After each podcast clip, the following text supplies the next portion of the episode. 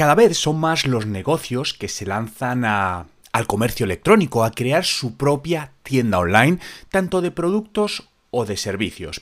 Tenemos, tenemos, claro que estos últimos tres años han sido años muy movidos, muy inestables y todavía lo sigue siendo por distintas razones. Venimos de pandemias y ahora estamos metidos en altos periodos de inflación y todo esto afecta enormemente a cómo se comportan los negocios basados en tiendas online y a cómo se comportan los consumidores. Fijaos que hay un indicativo muy interesante que refleja todo esto y son las ofertas y descuentos que hacen las marcas en Internet para atraer clientes. Fijaos que en el año 2021, según un, un estudio, se hablaba que en torno al 12% de la publicidad que hacían las marcas estaba basado en ofertas, en descuentos. Esto sucedía 2020, 2021 más o menos estaban similar, pero 2022 ha sido un año muy convulso y aquí se ha disparado drásticamente, ha bajado el consumo de venta online a nivel general, obviamente hay excepciones, pero se ha llegado en temas de percepción de los consumidores para la hora de comprar eh, un producto basado en descuentos, hasta un 60% de los consumidores dicen que los descuentos y promociones en este momento juegan un papel fundamental a la hora de tomar decisiones de compras. Y fijaos que esto lo puedo confirmar desde mi micromundo, ¿no? Hablando de micromundo, eh, negocios propios o empresas con las que trabajo, de las cuales tengo datos, ¿no? Y son de distintos sectores.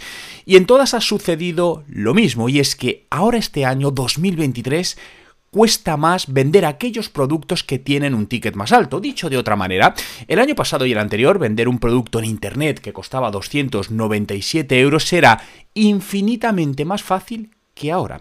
Por lo tanto, muchas marcas están replanteando sus políticas de precios o si tienen la opción de replantear productos de alguna manera para hacer productos más económicos, porque el consumidor, insisto, al final nuestro trabajo es adaptarnos al contexto del consumidor. Altos momentos de inflación, la gente tiene menos poder adquisitivo, por lo tanto, antes se podían gastar en un producto 99 euros sin pensarlo tanto, en cambio ahora o no lo compran o para comprarlo buscan un producto similar, aunque tenga quizá menos calidad o menos características, pero que valga la mitad de precio.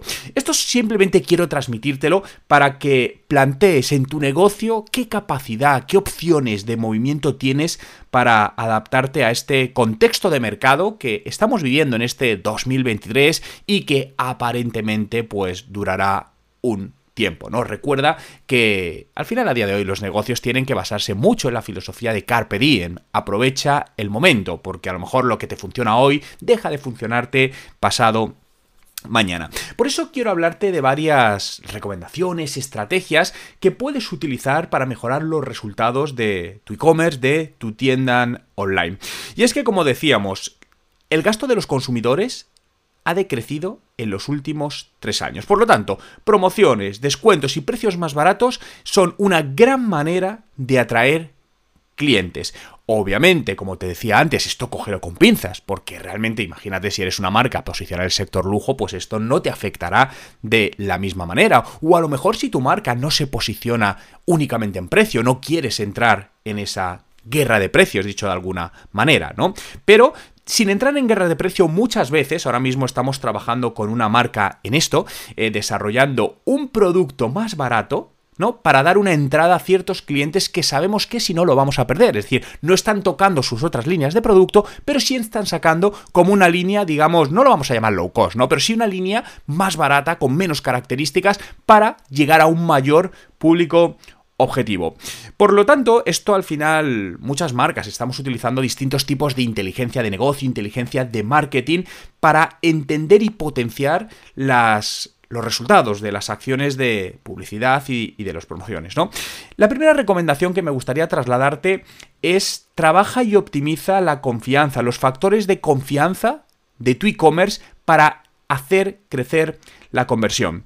Para asegurarnos una alta, un alto ratio de conversión en una tienda online, entendiendo por ratio de conversión el porcentaje de gente que entra en nuestra tienda online y acaba comprando un producto, es imperativo construir una buena credibilidad y confianza en nuestro ecosistema de la tienda online. Creo que todos estamos de acuerdo en que muchas personas, y nos pasa a nosotros, mm, tenemos rechazo a comprar en tiendas online que no conocemos la marca o no nos resultan familiares. Preferimos comprar en entornos que al conocer su marca nos dan cierta seguridad. Me voy a ir quizás al, número uno que es Amazon, ¿no? Ahí te da seguridad, no tienes miedo en meter tu tarjeta, sabes que Amazon tiene una buena política de devolución, por lo tanto en igualdad de condiciones es más probable que el mismo producto al mismo precio lo compres en Amazon que en una tienda que no conoces. Por lo que ¿Cómo puedes trabajar esta parte de optimización de la confianza? Trabaja por mostrar en tu tienda online revisiones y comentarios de clientes, tanto en vídeo si te es posible como en texto. Utiliza los ratings de estrellas, esto funciona muy bien. Oye, valoración del producto 4,8 sobre 5. Utiliza poner distintos sellos que generan eh, confianza, eh, mostrar opciones de, de pago seguro. Asegúrate tener una fuerte presencia en redes sociales. Muchas veces que vemos las redes sociales solo como una herramienta de captación de, clientes o de tráfico, ¿no? Pero las redes sociales cumplen muchísimas más misiones y una de ellas es de la generación de confianza. Cuando muchas personas van a comprar en una tienda online y no la conocen, tienden a buscarles en redes sociales para ver quiénes son. Si no te encuentran presencia o la presencia es mínima o está parada, ¿qué sucede? Que le quitas confianza. Por lo tanto, si tú entras en su Instagram, en su Facebook o en la red social que, que, veas y ves que hay actividad, automáticamente hay un traslado de confianza. Todos estos atributos ayudan al usuario a sentirse más seguro, más cómodo para dar el salto y comprar tu producto o, servicio. Adicionalmente, también trabajar una buena política de, envío y de retorno de productos te ayuda a, a generar esa mayor confianza y, por supuesto, una buena experiencia de usuario en la página web. También te recomendaría en la parte de, publicidad digital utilizar extensiones de anuncio que ayuden a, esa a esa generación, a proveer, por ejemplo, al usuario información sobre tu producto o servicio en el mismo anuncio relacionado con la validación social.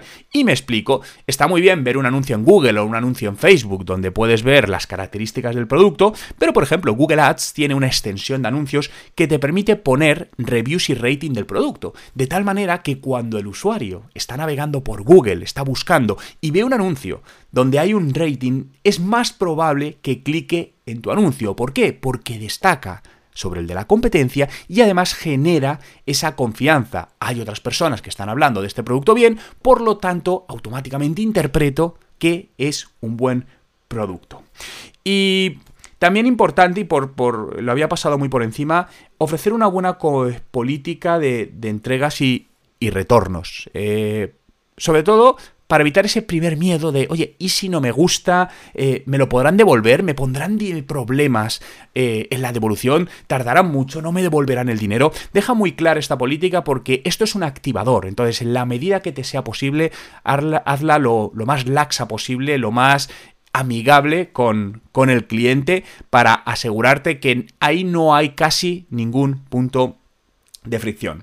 La siguiente estrategia es optimiza los, los retornos de la inversión publicitaria, ¿no? los llamados como ROAS. Y para ello debemos bajar el coste de la publicidad, que no significa invertir menos. Cuidado, esto son cosas distintas. No quiere decir que para bajar el coste de la publicidad inviertas menos, sino que optimices tu inversión publicitaria. Una de las maneras en la que puedes hacerlo es abordando una estrategia en buscadores más holística, ¿no? Pensemos en Google. Al final en Google tenemos dos opciones de ser visible, no es un buscador donde la gente tiene intención de compra y tenemos la parte de SEO, que es el posicionamiento orgánico, es decir, cuando apareces ahí no pagas por ello, y la parte de SEM, que es la parte de los anuncios de pago. Por lo que aquí te recomiendo cómo puedo dominar mejor esos resultados de búsqueda y aparecer tanto en búsquedas de pago como en búsquedas orgánicas. Y aquí es donde debes trabajar y analizar muy bien esas palabras clave en las cuales más te interesa estar y cómo hacer una herramienta, una estrategia conjunta de SEO y SEM. Esto es un trabajo puramente estratégico. Si no sabes de marketing, pues delégalo en la, persona que te lleva el marketing, háblalo con él, o, si tienes una agencia externa o necesitas contratar o buscar a alguien externo, pero esta parte es muy importante, trabajar esto de una manera equilibrada. Es algo que ahora mismo estamos trabajando con, con varias marcas con excelentes resultados, porque hay ciertas palabras que se está dejando de pagar por ellas porque el resultado orgánico es bueno y se compensa otras, ¿no? Aquí cada, cada marca en función del análisis que se haga va a tener su propia estrategia. Y con todo esto también trabajar lo que se llama el, el Quality Score, el Keyword Quality Score, que básicamente es conseguir mejorar el CTR, es decir, el número de veces que se ve tu anuncio y que la gente clica en él. ¿Por qué? Esto te va a ayudar a bajar el coste por clic del anuncio. Y esto es muy importante, porque si consigues, te voy a poner un ejemplo, si a día de hoy estás pagando un euro por cada clic en un anuncio, con el mismo presupuesto, ¿qué supondría pagar 50 céntimos? Que tienes por el mismo precio el doble de visitas a tu web. Por lo tanto, el doble de potenciales ventas. Por lo que optimiza mucho esta parte, porque si no, pues puedes estar perdiendo un gran tráfico o dicho de otra manera, pagando demasiado por un tráfico que te interesa.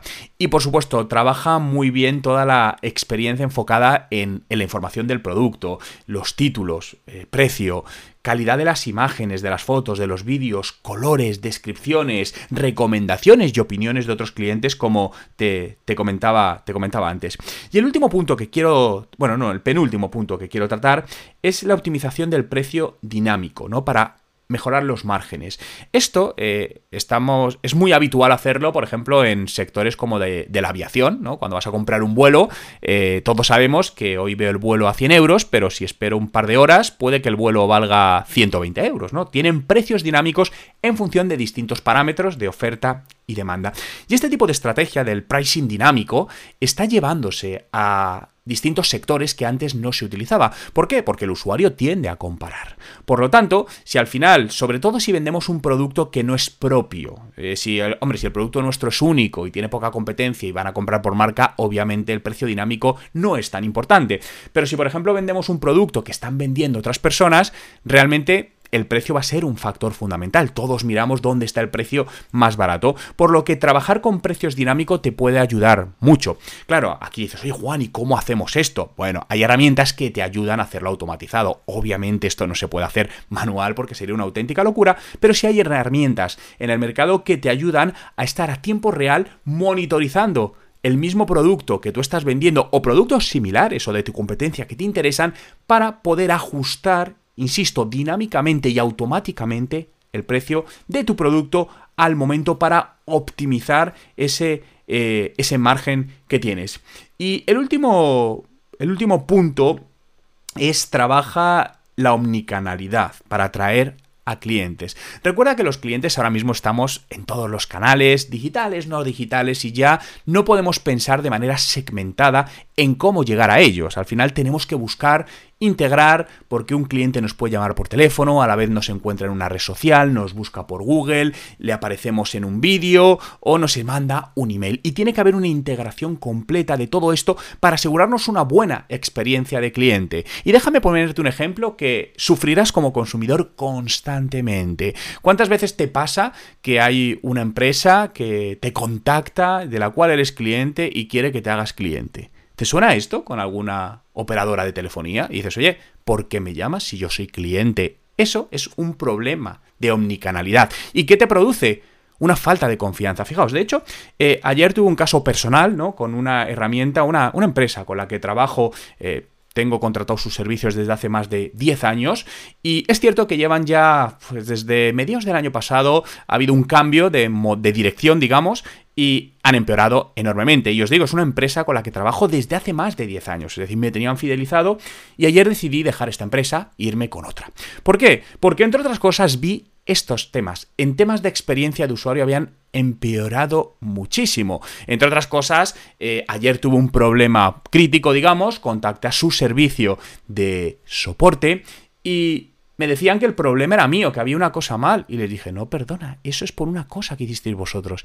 Y después de media hora me dio la razón. Dice, ah, Juan, perdona, es cierto, lo hicimos nosotros. Claro, mi sensación ahí es ¿Cómo te quedas diciendo, a ver, tengo un problema, me estás echando la culpa cuando es un tema que habéis hecho vosotros y te lo tengo que decir yo?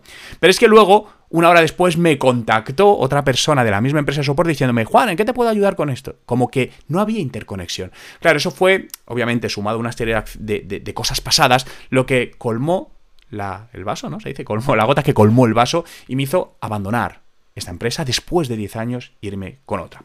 Lo que te quiero decir es que a día de hoy más que nunca es muy importante en nuestras estrategias para negocios con tiendas online cuidar mucho la experiencia de usuario, trabajar todos los puntos de contacto, la parte más cuantitativa, la parte más cualitativa, si realmente en estas épocas tan, tan convulsas queremos seguir creciendo, queremos seguir manteniendo y ganando clientes. Recuerda que si quieres más información, recursos y ebooks para mejorar los resultados de tu negocio a través del marketing digital de nuevas tecnologías, en mi web juanmerodio.com encontrarás todo lo que necesitas.